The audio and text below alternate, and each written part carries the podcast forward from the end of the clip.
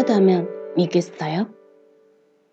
막 사랑에 빠진 사람들 중에 92.7%의 사람이 제일 처음으로 하는 생각이 아, 전장이래요. 그건 왜 그럴까요?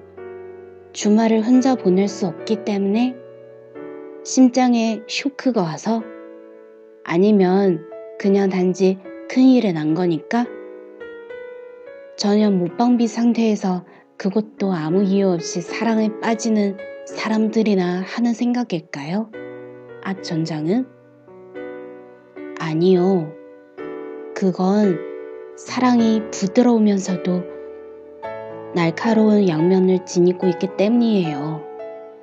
장미와 가시, 달콤함과 그 달콤함 속의 독성분. 왜, 그런 거 있잖아요. 적어도 사랑을 한 번이라도 해본 사람은 무조건 사랑을 시작하게 되어서 좋다고 행복하다고 만세 부를 수만은 없다는 거죠. 날카로운 면에 베이기 싫고 가시에 찔리기 싫고 독을 마시고 싶지 않은 거예요. 내가 오늘 당신을 처음 봤을 때도 아, 전자 이라는 생각 들었다면 나를 이해할 수 있겠어요? 어때요?